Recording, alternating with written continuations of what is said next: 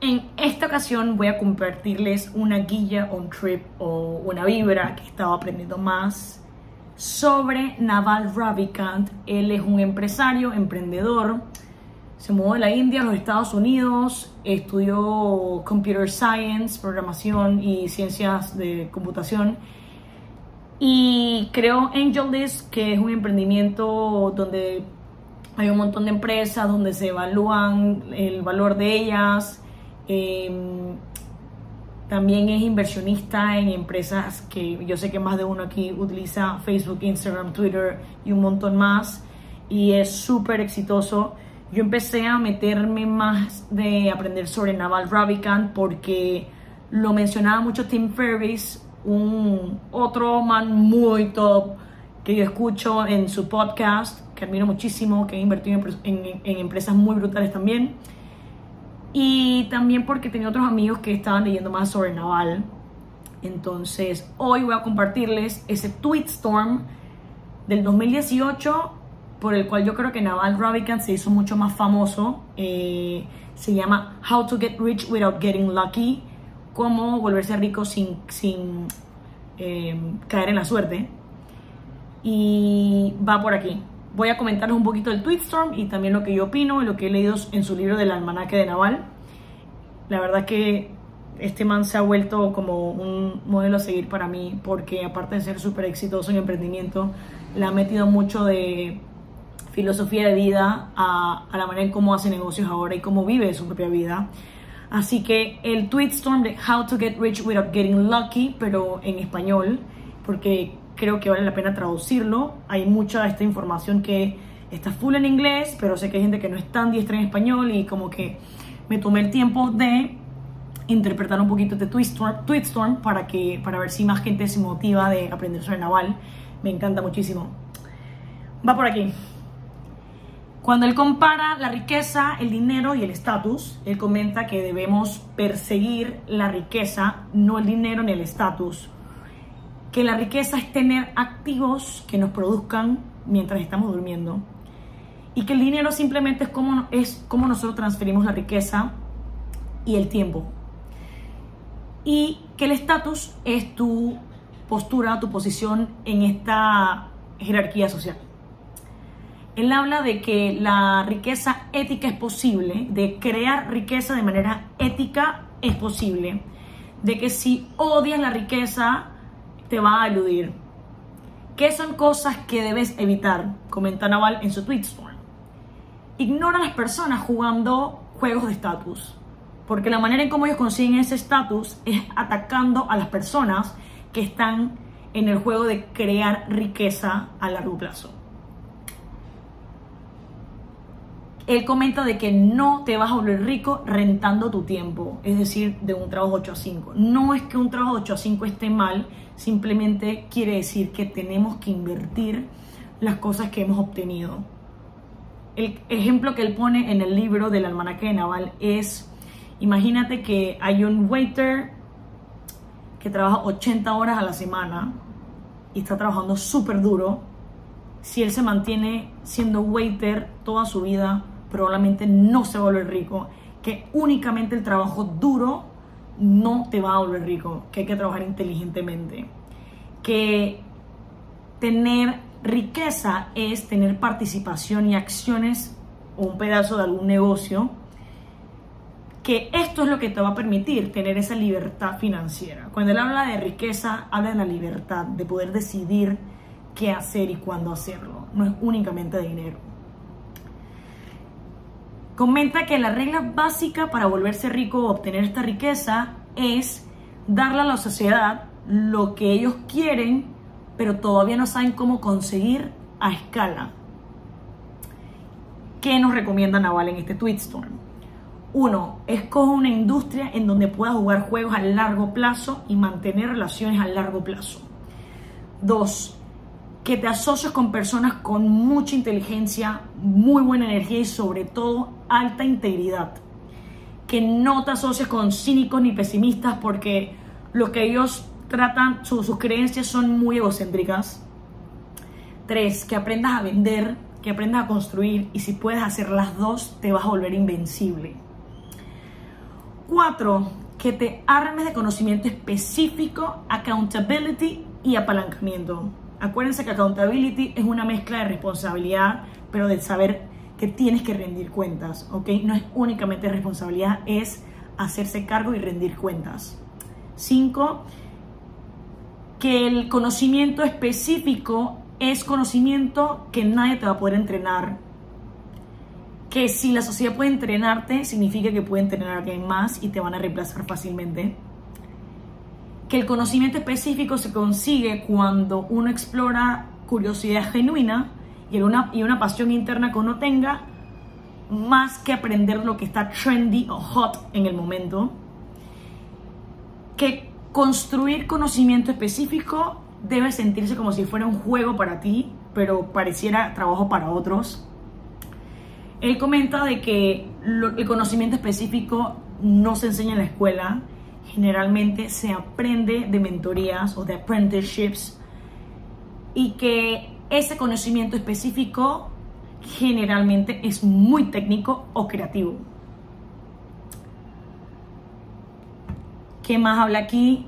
Ok, que el conocimiento específico no puede ser outsourced, o sea, contratado a alguien más y no puede ser automatizado. Por eso él vuelve con el tema técnico y el tema creativo. Seis, que tomes más accountability, que tomes riesgos de negocio bajo tu propio nombre, porque cuando tú tomas accountability, creas esa reputación. Si tú logras hacer eso, la sociedad te va a dar responsabilidad, te va a dar recursos y te va a dar apalancamiento. Que las personas más accountable de este mundo son singulares, no son empresas como tal. Puede ser que su marca personal, o sea, hay una empresa detrás de ellos, pero representan una sola persona. Ejemplos que pone Oprah, Kanye West, Trump, Elon Musk que son personas que un tweet o algo que ellos digan puede conmover el mundo. 7. Habla del apalancamiento o el leverage. Y aquí hace un, eh, un quote de Arquímedes. Dame una palanca lo suficientemente larga y un lugar donde pararme y voy a mover el mundo. Eso es lo que es apalancamiento. Él comenta de que el apalancamiento en negocio el business leverage viene del capital, de las personas y de los productos que tienen costos marginales bien cerca cero de poder replicarlo. Y él enfatiza que eso viene del, del código o media, medios. Cuando él habla de capital se refiere a dinero. Para poder tú levantar dinero, tienes que aplicar conocimiento específico con mucho accountability y mostrar un buen juicio con los resultados.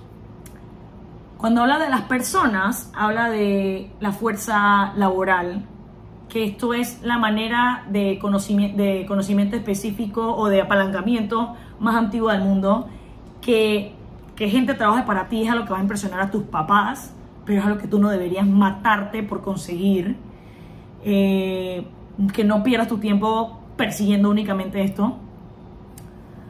Cuando habla de productos, enfatiza, él enfatiza en code and media, código y media, medios, que el Internet ha creado una infinidad de carreras y que la gente, mucha gente todavía no se ha dado cuenta de esto. Comenta de que estos tipos de apalancamiento son que tienes, tienes que pedirle permiso a alguien más. Cuando tienes que pedirle permiso a alguien más, cuando es capital o fuerza laboral, para que alguien te dé capital, tienes que solicitarlo y alguien tiene que dártelo para poder que alguien trabaje para ti, alguien tiene que querer trabajar para ti. Entonces es como que pedirle permiso a alguien. Y que tenemos que perseguir más apalancamiento sin permiso, en el sentido de que cosas que tú puedas producir sin que nadie te pueda evitar y nadie que pueda decirte que no a algo. Y mucho de esto lo logras con código y con, con programación y con media. Media refiere a podcast, un libro, eh, videos en Instagram, reels, crear contenido en general. Y que hay un army de robots empacados en centros de datos en el internet a tu disposición para que los utilices y puedas poner tu creatividad y tu código ahí afuera lo más rápido posible. Por eso le llama permissionless leverage. 8. Aprende habilidades fundamentales porque esto va a ser un apalancamiento multiplicador que nos va a dar que nos va a dar mejor juicio que él comenta que el juicio requiere experiencia y para poder lograr esa experiencia tenemos que saber los fundamentos dice que aprendamos de microeconomía de la teoría de los juegos psicología de persuasión de ética de matemática y de computers computadoras Comenta que leer es más rápido que escuchar y que hacer es más rápido que ver. 9.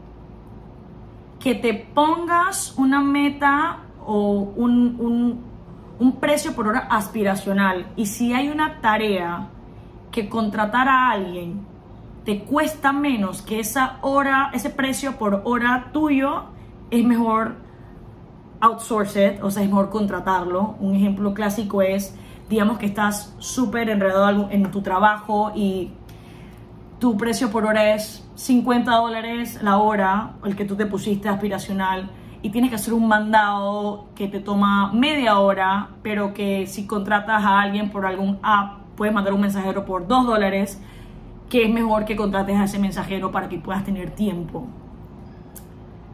10. Trabaja lo más duro que puedas y no necesariamente trabajarlo, vuelve, repite, no necesariamente trabajar lo más duro que puedas es lo más importante. Aquí, se, aquí habla más de trabaja con personas que valgan la pena, que estén como en el mismo trip que tú, que trabaja, escoger con quién trabajar es más importante que qué tan duro tú trabajes. Que de 11, que deberías estar muy ocupado para just have coffee, coffee o solamente tomar café pero deberías tener una agenda bastante limpia. 12. Que juegues juegos iterativos, porque todos los retornos en la vida, en la riqueza, en las relaciones, en el conocimiento, viene de ese interés compuesto. Comenta de que no hay manera rápida de hacerse rico, de que si tú le compras eso de hacerse rico rápidamente a alguien es porque se están haciendo ricos aparte que contigo y que si aplicas conocimiento específico con apalancamiento eventualmente vas a obtener lo que tú mereces. Y él resume este, este storm con productize yourself productízate que te vuelvas una máquina en el sentido de que nadie puede volverse, o sea, nadie puede competir contigo en ser tú y que tú eres único y ese productize yourself o productizarte es, es lo que quiere decir que si logras hacer algo con código, con media, o sea, o algo creativo, la vas a romper.